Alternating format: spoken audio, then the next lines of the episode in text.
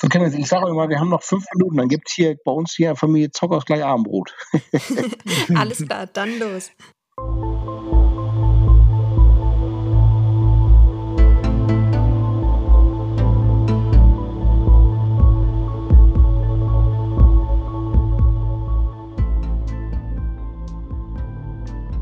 Hallo und herzlich willkommen zu einer neuen Folge unseres Podcasts Rechtsmedizin, Dichtung und Wahrheit. Bei uns dreht sich alles rund um die Rechtsmedizin und ihre Mythen. Mein Name ist Vanessa Nischig und wie gewohnt habe ich auch heute wieder den Direktor des Rechtsmedizinischen Instituts in Frankfurt am Main an meiner Seite, Professor Marcel Verhoff. Hallo Vanessa, hallo liebe Zuhörerinnen und Zuhörer. Ja, auch in dieser Folge darf ich den Bestsellerautor und Leiter der Berliner Rechtsmedizin, Professor Michael Zockers, hier bei uns begrüßen.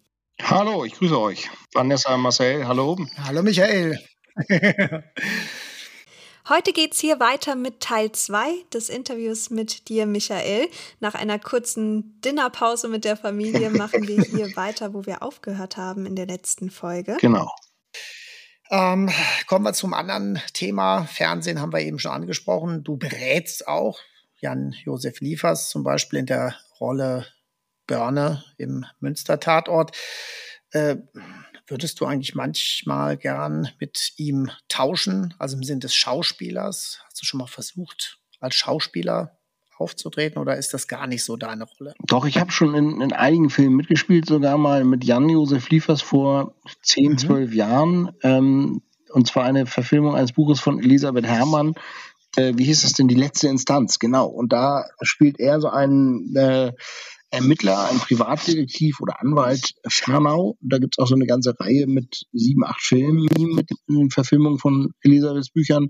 Und äh, da habe ich den Rechtsmediziner gespielt. Das war grottenschlecht, war wirklich grottenschlecht. äh, und dann habe ich fünf, hat meine Frau auch gesagt, ey, mach das nie wieder, das ist so peinlich, so peinlich. und dann habe ich das 15 Jahre nichts mehr gemacht. Und dann wurde ich aber äh, bei abgeschnitten gebeten von dem, äh, von dem, von dem Regisseur, wie auch Sebastian Fitzek, dass wir da eine kleine Rolle übernehmen. Das habe ich dann gemacht.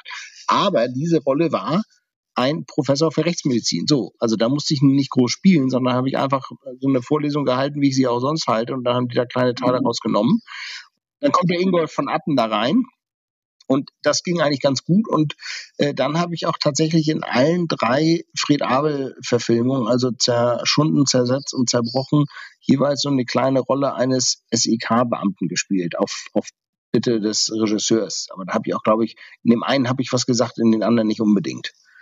Also schon, also ich dränge mich da nicht rein, weil ich weiß, dass es bei mir limitiert ist. Ich kann das bei Obduktionen, wenn da gefilmt wird, da bin ich halt in meinem Element. Da, da gibt es eine Obduktion und ich erzähle das, was ich sonst auch Studenten erzähle oder das, was mir im Kopf rumgeht. Aber so eine gespielte Rolle finde ich schwierig. Also das, da möchte ich mit, mit keinem Schauspieler tauschen. Nee, auf keinen Fall. Klare Aussage. Genau, genau.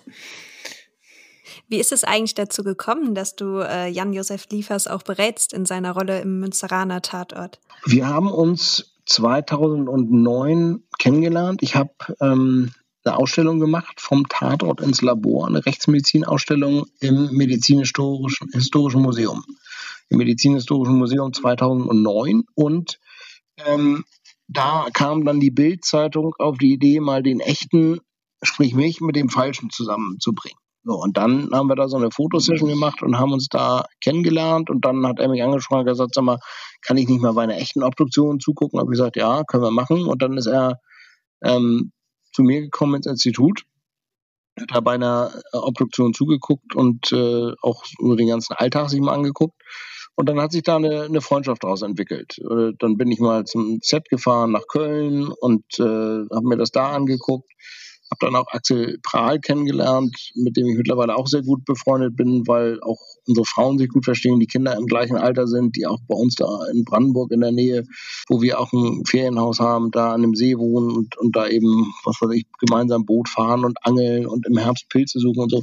Da hat sich so, so eine enge Freundschaft mit den beiden ähm, entwickelt, einfach durch dieses zufällige Kennenlernen, initiiert von der Bildzeitung. Schaust du denn selbst sonntagsabends auch noch gerne den Tatort oder nervt dich das mittlerweile, wenn zum hundertsten Mal Rechtsmedizin und Pathologie verwechselt werden? Jetzt vielleicht nicht im Münsteraner Tatort, aber ganz grundsätzlich, wie stehst du dazu? Also ich gucke immer weniger Tatort. So, wenn du mich vor fünf, sechs Jahren gefragt hättest, wann hätte ich gesagt, ja, gucke ich. Da war der Kieler Tatort mit, mit äh, Axel Milberg, Borowski noch wesentlich besser, als er da diese Psychologin an seiner Seite hatte. Da gab es noch so andere Tatorte, die es jetzt nicht mehr gibt. Da gefiel mir auch der Dortmunder Tatort noch wesentlich besser. Ähm, eigentlich jetzt kaum noch. Gestern lief auch irgend so ein neuer, den, den habe ich nicht geguckt. Ich gucke aus alter Verbundenheit natürlich mit, mit Jan und Axel, Münsteraner Tatort. Aber ansonsten bin ich eher so ein bisschen von weg, weil das, das hat wirklich manchmal so, so Bauerntheatercharakter. Viele Tatortfolgen aus, aus den was, was wirklich so 70er, 80er Jahre Fernsehen ist und stehen geblieben ist teilweise. ja, da ist schon was dran. Ja, kommen wir zu modernem Fernsehen, wenn man so möchte, auf TV Now, die Obduktion zusammen mit Jan-Josef Liefers. Wie ist es eigentlich zu dieser Serie gekommen? Wer hatte die Idee? Was war da so der Ansporn? Also die Idee kam mir im Mai letzten Jahres tatsächlich im äh, Mai 2020, weil ich äh, zum, wie du wahrscheinlich auch, zum hunderttausendsten Mal gefragt wurde, kann ich mal bei einer Obduktion dabei sein? Mhm. Ach, ich würde Ihnen so gerne mal die Schulter gucken. Ach, ich würde gerne meiner Frau meine Obduktion zum Geburtstag schenken. Toll, und die Obduktion, ja, dass die mal zugucken kann und, und das alles. Und dann dachte ich, wie kann man es denn mal machen, dass, äh, dass man die Leute mitnimmt in den Sektionssaal, aber eben nur virtuell. So, und habe mir verschiedene Sachen überlegt und dann dachte ich, ja, man, man muss einfach mal versuchen, Obduktionen zu zeigen. Und ähm, das machen wir ja auch. Natürlich ist, ist vieles gepixelt, natürlich äh, gibt es keine echten Schockmomente, aber ähm, wenn ich dann da eine Sektion mache mit äh, zum Beispiel Frau äh, Dr. Rösler, meiner Assistenzärztin, ähm, dann wird das wahrscheinlich relativ schnell medizinisch und äh, ja und monothematisch. Und dann habe ich überlegt, wen kann man denn dazu nehmen als Brücke, der nicht nur die richtigen Fragen stellt, sondern der auch ein Publikumsmagnet ist. Und da war natürlich klar, Jan Josef Liefer. So, und den habe ich angerufen, habe gesagt, Jan, wie sieht's aus? Ich hätte das, das, das vor, bist du grundsätzlich dabei? Und da hat er gesagt, ja. Und dann bin ich zu ähm, meiner Produktionsfirma, also meiner, mit der ich schon viel produziert habe, auch den Tod auf der Spur für Sat 1 und so, Spin TV in Köln. Und äh, habe denen das vorgeschlagen und die haben gesagt, super, tolle Idee, das machen wir. Ähm, das schlagen wir Sat 1 vor. Und Sat 1 hat gesagt, oh nee, eine Sektion im Fernsehen, so, das können wir nicht machen, das gibt's nicht, das wird kein Erfolg. So. Und zwei Stunden später hat RTL gesagt, machen wir sofort. Okay. Und äh, dann hatten wir das unter Dach und Fach. Also das hat von der von der Konzeption bis zum Dreh ähm, ja nicht mal fünf Monate gedauert. Nicht? Wir ja, haben im Mai habe ich mir das überlegt, dann haben wir das äh, ja, uns einmal überlegt, wie, wie machen wir das, mit wie viel Kameraleuten, mit wie viel GoPros. Und dann haben wir im September die erste Folge gedreht. Das heißt bei Streamer immer Staffel. Das heißt einfach Obduktion, das, die erste Staffel 1. Das sind zwei Sektionen. Und dann haben wir jetzt im April und Mai nochmal vier weitere Folgen gedreht. Da ist jetzt ja gerade der Tod im Wasser oder Tod im Wasser heißt das. Die zweite Staffel oder zweite Folge äh, seit paar Tagen online. Mhm. Und wir haben noch drei weitere produziert, sodass jetzt tatsächlich alle vier bis sechs Wochen, ich weiß nicht, wie der Rhythmus bei TV Now sein wird, immer wieder was online gestellt wird.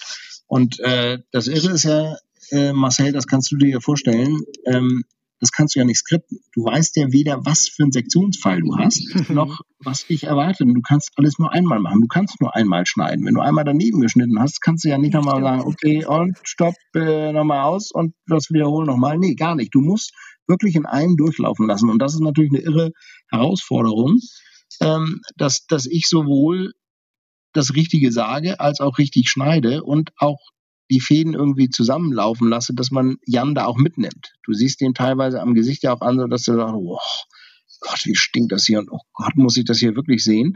Dass man den dann immer wieder einfängt, aber das, das macht halt Spaß. Aber danach bist du nach so einer Woche, wenn wir da eine Woche gedreht haben, bist du völlig kaputt, bist du völlig fertig. Ne? Ja, ja. Aber und, und wir, du musst natürlich mit so einer Produktion, das sind ja 30, 35 Leute am Set. So, da musst du Monate vorher planen, wann du das machst. Und da weißt du natürlich nicht, ob du eine Wasserleiche hast oder einen Drogenabhängigen oder irgendeinen Erhängten. Und das ist dann halt spannend. Äh, wir hatten jetzt gerade bei den Fällen, wussten wir einen Tag vorher erst, was uns am nächsten Tag erwartet. Also da konnte auch nichts geskriptet oder irgendwas werden. Da musst du einfach, einfach durch, ne? Klar, bleibt dir nichts anderes übrig. Und du musst deine Arbeit, musst du halt äh, auch noch ganz normal machen. Ne? Die Fälle hast du in echt bearbeitet.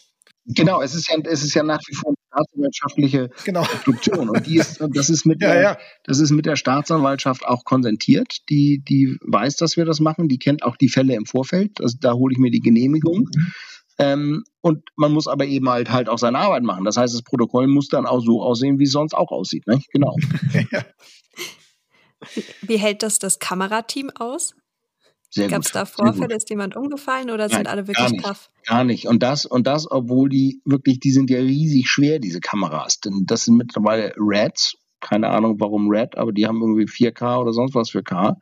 Und das sind riesen Dinger. Die haben so ein richtiges Gurtzeug und das Teil um. Und dann haben die auch noch Mundschutz. Und dann sind die natürlich diesen Eindrücken, diesen visuellen und den olfaktorischen ausgesetzt. Aber das haben die wirklich super gemacht. Wahnsinn. Ja, und in der neuen Staffel geht es dann auch wirklich eher um Todesursachen. Also genau. ich habe jetzt äh, genau. die erste Folge gesehen, da ging es ja um den Tod im Wasser und jetzt folgen halt auch drei weitere, da geht es dann um andere Todesursachen. Genau, kann ich euch auch sagen, es geht um Tod durch Gift, Tod mhm. durch Alkohol und Tod im Pflegeheim. Okay, klingt auf jeden Fall sehr spannend. Ja, du kannst vor allen Dingen viele sozial oder gesellschaftlich relevante Themen damit reinnehmen. Nicht? Alkohol, mhm. Vergiftung, Pflegeheim, das ist was, was alle interessiert. Wir können natürlich da kein Tötungsdelikt zeigen, weil das ein laufendes Ermittlungsverfahren ist. Du kannst, wenn du jetzt jemand erstochen wurde, können wir den Fall nicht nehmen. Na klar, ja. Das, das könntest du dann, Marcel kennt das, dann kannst du es vielleicht erst zehn Jahre später ausstrahlen, weil dann erst der äh, ja, der Täter rechtskräftig verurteilt ist. Nicht? Mhm. Ja, wenn überhaupt, klar. Ja, kommen wir wieder zur eher zur Fiktion, äh, zur Dichtung und zwar in Zerrissen, also im vierten Band der Fred Abel-Reihe. Da lässt du einen Toten im Aufzug wieder zum Leben erwachen.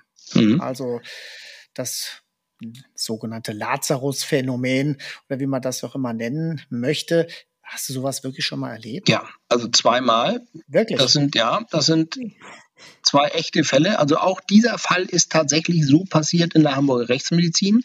Ein Student, der auch wie mein Student im Buch in Zerrissen Julius heißt, ist äh, mit dem Verstorbenen oder der Verstorbenen in dem Fall im Aufzug runtergefahren in die Leichenhalle und da hat er angefangen, sich zu heben und zu senken, der Sack. Ach Quatsch. Das war, ja, ist kein Witz. Also das ist äh, äh, irrsinnig. Nicht? Und da stand zwei Minuten später natürlich zwei Notarztwagen vor der Rechtsmedizin. Das hast du auch relativ selten. Und das andere war ein Fall, den wir hier in Berlin hatten. Da ist jemand erhängt aufgefunden worden. Die Polizei ist hin, hat gesagt, ja, der ist tot, hat einen Bestatter gerufen. Eine Dreiviertelstunde später, als die Bestatter den abgenommen haben, hat er noch Lebenszeichen und äh, hat dann noch zwei Tage auf Intensivstation überlebt. Also das sind tatsächlich die beiden Fälle, die mich da auch inspiriert haben oder insbesondere der eine Fall mit dem Studenten. Mhm.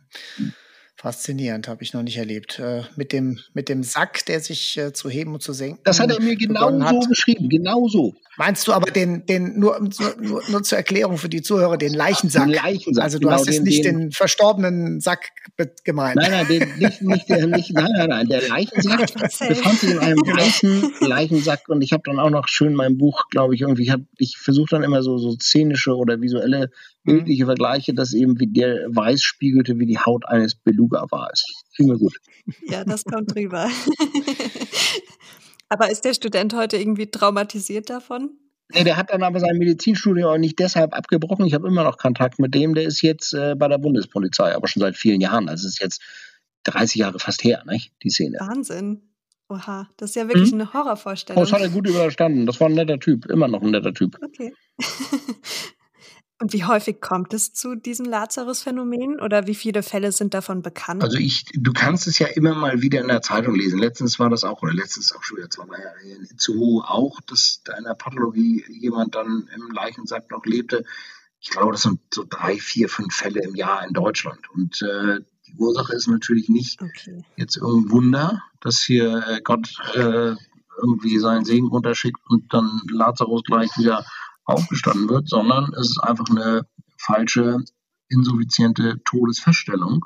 Das heißt, es wird nicht, es wird sich nicht an den sicheren Todeszeichen, Totenstarre, Totenflecken oder Fäulnis orientiert, sondern mhm. einfach an den unsicheren Todeszeichen wie Pulslosigkeit, Reflexlosigkeit, Abkühlung, Blässe, äh, Pulslosigkeit, äh, habe ich glaube ich schon gesagt, Atemstillstand, diese ganzen Sachen und damit kannst du eben keinen Tod feststellen. Das ist einfach schlechte Arbeit der leichenschauenden Ärztin oder des leichenschauenden Arztes. Ja, wir predigen es in der Vorlesung und was hilft's ja.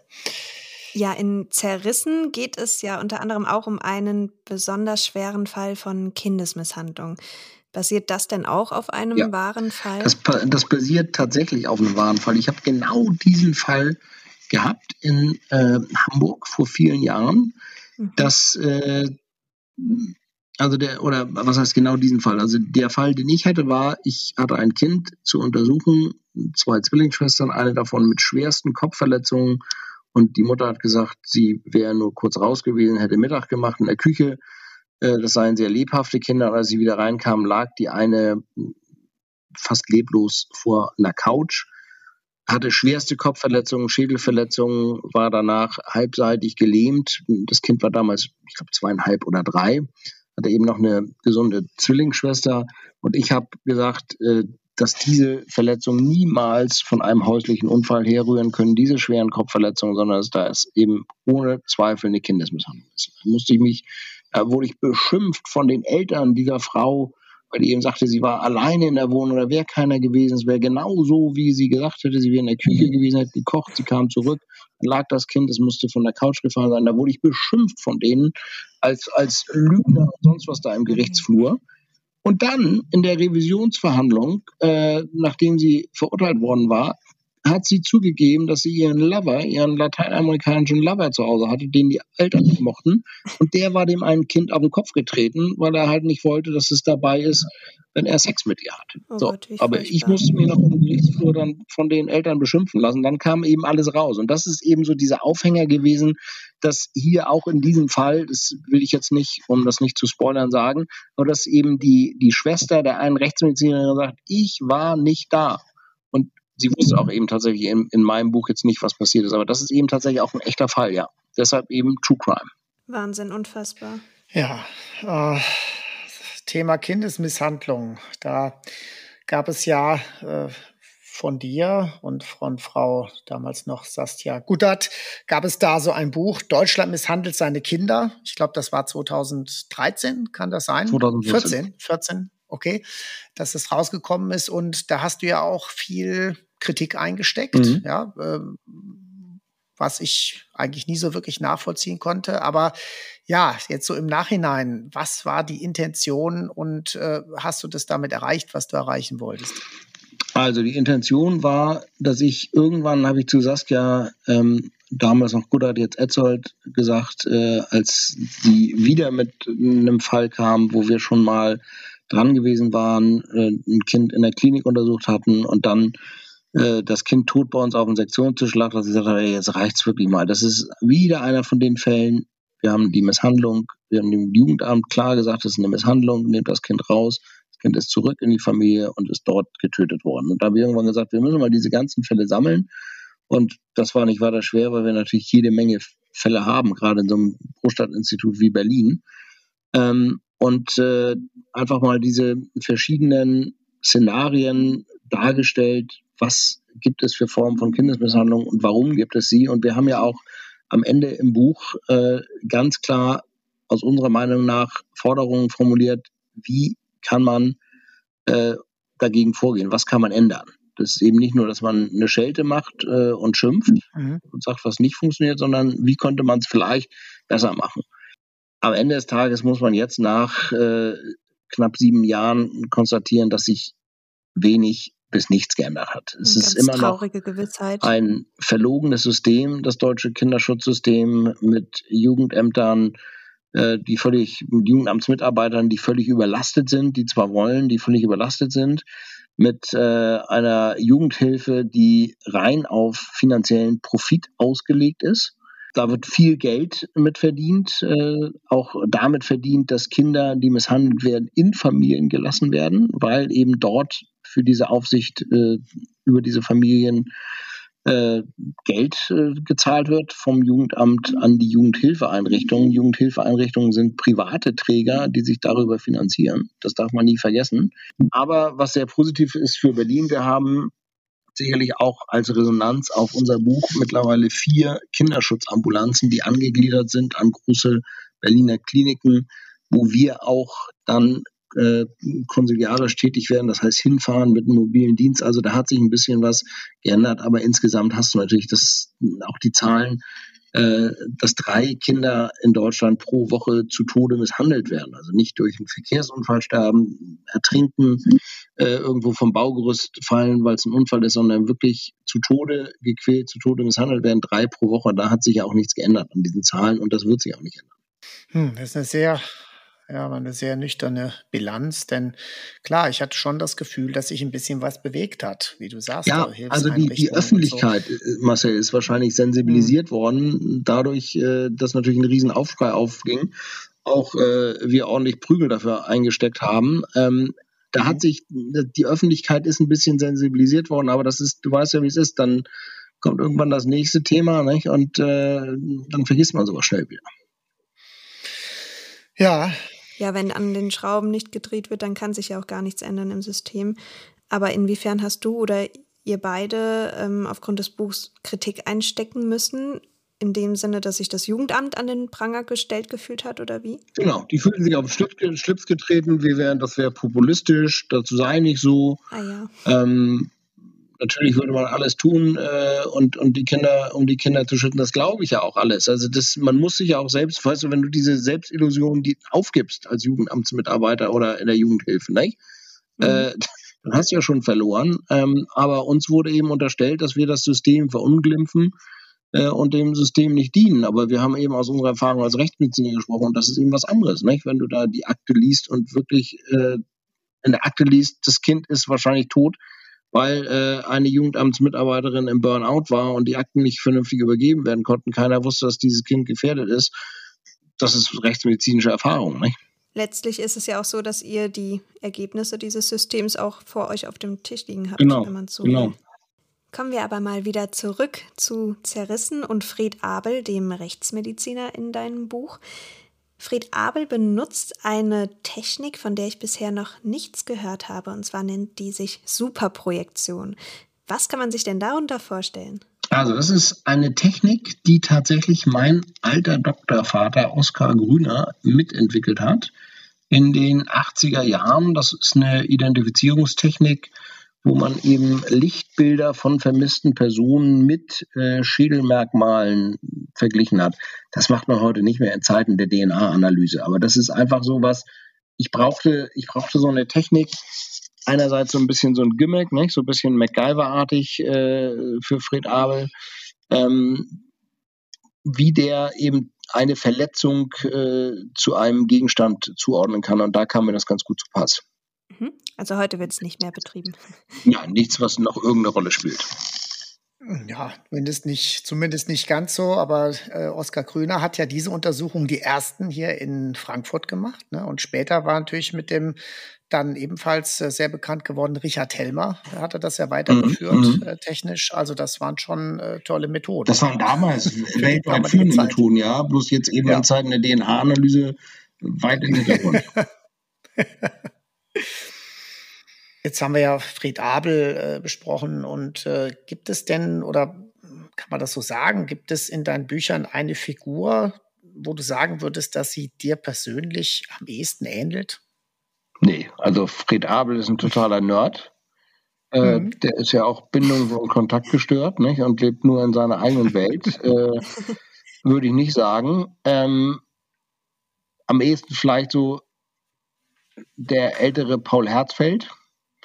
Aber ich habe jetzt eigentlich nicht äh, mich da irgendwo reingesehen, sondern einfach das, was meine Rechtsmediziner machen, ist äh, oder wie die arbeiten und vorgehen, ist natürlich genauso wie ich analytisch denke in der Rechtsmedizin. Die haben mein Hintergrundwissen, was ich da einfließen lassen kann. Ich mache den Leserinnen und Lesern klar, wie denke ich, wie gehe ich daran. Ähm, das ist schon von mir, aber jetzt als Charakter nicht unbedingt. Und meine neueste Hauptrolle, Sabine Jao, ist ja auch eine Frau. Da musste ich mich dann so ein bisschen mal reindenken, wie würde eine Frau fühlen und so. Das fand erstaunlicherweise mhm. meine eigene Frau sogar ganz gut. Das hätte die mir, glaube ich, nicht zugetraut, dass sie mich da so äh, reindenken kann. Aber auch da ist es relativ einfach, weil die Rechtsmedizinerin ist und eben so denkt, wie ich denke, an so einen Fall rangeht, wie ich rangehe. Ja, wo wir gerade schon über äh, deinen neuen Kurzthriller Kaltes Land sprechen, da hast du gerade schon gesagt, du musstest zum ersten Mal in die Rolle von Sabine Jao springen, die eigentlich eher sich sonst so im Hintergrund aufhält. Ähm, ganz grob zusammengefasst, worum geht es denn in deinem neuen Buch, ohne unseren Hörern zu viel zu verraten? Ja, Sabine Jao ist Rechtsmedizinerin in Berlin und äh, bekommt eines Tages einen Anruf von ihrer Tante, dass ihre andere Tante, also deren Schwester, tot aufgefunden wurde. Und da ihre Tante alleinstehend ist in Kiel, fährt Sabine Jaro von Berlin nach Kiel, um sie eben bei den Formalitäten zu unterstützen und auch so ein bisschen Trauerbegleitung zu machen.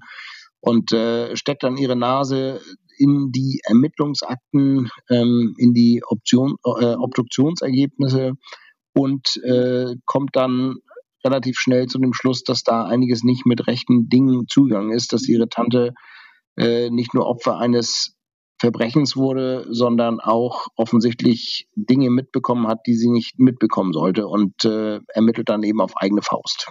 Mhm. Klingt auf jeden Fall sehr aufregend.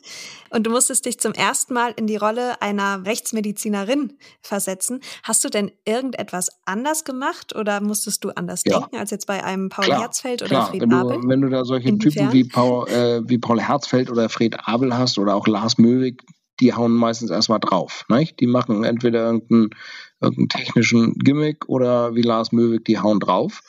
Das kannst du als Frau natürlich nicht. Da habe ich mir natürlich auch überlegt, da gibt es eine Szene, da wird sie von einem Mann, der bestimmt drei, viermal so schwer ist wie sie und riesengroß angegriffen. Wie verteidige ich mich als kleine, zierliche ja. 50 Kilo, 55 Kilo schwere Frau? Da muss sie mich schon reinversetzen. Ähm, oder auch die Gefühlswelt. Wie fühle ich mich als Frau, wenn ich zu meiner Tante gehe, deren Schwester gerade gestorben ist. So, ich glaube, als Mann und Frau gehst du da doch noch anders ran, auch gerade als Frau, die dann mhm. doch einfühlsamer, empathischer ist. Ähm, und das, das war eine Herausforderung, aber es hat unheimlich Spaß gemacht. Okay. Also wird es noch mehr von Sabine Jau zu lesen geben in der Zukunft? Ich denke schon. Ich denke, das äh, geht noch weiter, ja. Dann übernehmen die Frauen in meinen Reihen mal den Staffelstab. Sehr gut. Ja, kommen wir auch schon zur letzten Frage, wenn man so möchte, als Quintessenz äh, bei all dem, was du machst. Und das ist ja doch eine ganze Menge. Äh, einerseits, ja, was soll ich sagen, ist das dein Hobby, die Literatur? Du bist Institutsleiter dabei, Wissenschaftler. Äh, aber so spontan könntest du sagen, gibt es ein wirkliches Herzensprojekt? Also Obduktion jetzt mit Jan-Josef Liefers ist ein Herzensprojekt mhm. und ich bin natürlich jetzt auch am überlegen, was können wir danach machen? Du kannst natürlich nicht 20 mhm. Obduktionen sein, das ist irgendwann immer dasselbe. Nicht? CT, äußere Leichenschau, Herzsektion. Was kann man dann machen? Und da bin ich jetzt gerade dabei, was zu entwickeln, dass wir vielleicht an echte Tatorte gehen von prominenten Fällen, dass man Fälle nochmal erzählt. Mhm. Äh, Beispiel Tod im mhm. Wasser, Whitney Houston, Uwe Barschel, kam mir da die Idee, dass man das da nochmal eine Spurensuche machen könnte. Äh, Gerade habe ich gelesen, Kurt Cobain gibt neue Beweise angeblich, dass die das FBI hat, dass er sich nicht selbst umgebracht hat, der, der Nirvana-Sänger und Gitarrist. Da gibt es so viele spannende, prominente Todesfälle, die man mal nochmal nacherzählen und vielleicht auch nochmal sich genauer angucken könnte. Jeffrey Epstein, solche Sachen. Das ist so, das ist so mein Herzensprojekt jetzt eigentlich, was aber sicherlich noch nicht äh, jetzt gerade im nächsten Jahr losgeht. Ich merke schon, die Ideen werden dem nicht ausgehen. toller Ausblick auf jeden Fall. Gut. Damit sind wir auch wieder am Ende unserer Folge angelangt. Aber wir beenden natürlich keine unserer Folgen ohne unser Ritual der Quizfrage am Ende einer jeden Folge, in der wir einen Mythos der Rechtsmedizin aufklären. Lieber Michael, was hast du denn in der letzten Folge im ersten Teil des Interviews zusammen mit dir unsere Hörer und Hörerinnen gefragt? Welche Farbe hat der ägyptische Totengott Osiris auf den altägyptischen Darstellungen und warum? Und nun klär uns auf. Der ägyptische Totengott Osiris wird in den altägyptischen Darstellungen immer grün dargestellt. Und das ist nicht etwa das Grün der Hoffnung oder der Wiederauferstehung, sondern tatsächlich das Grün der Leichenfäulnis. Ah, okay. Das hätte ich jetzt nicht gedacht. Ja, und unsere neue Quizfrage, die stellst diesmal nicht du, sondern Marcel stellt eine Quizfrage über dich. Genau. Ja, diese Frage ist dann nicht von Michael Zokos, sondern über Michael Zokos. Die Frage lautet, ist es Dichtung oder Wahrheit, dass Michael in seiner Zeit im Hamburger Institut einen Hund hatte, den er jeden Tag zur Arbeit mitgenommen hat, den er jeden Tag im Auto mitgenommen hat, bei Tatorten im Krematorium und der hervorragend erzogen war.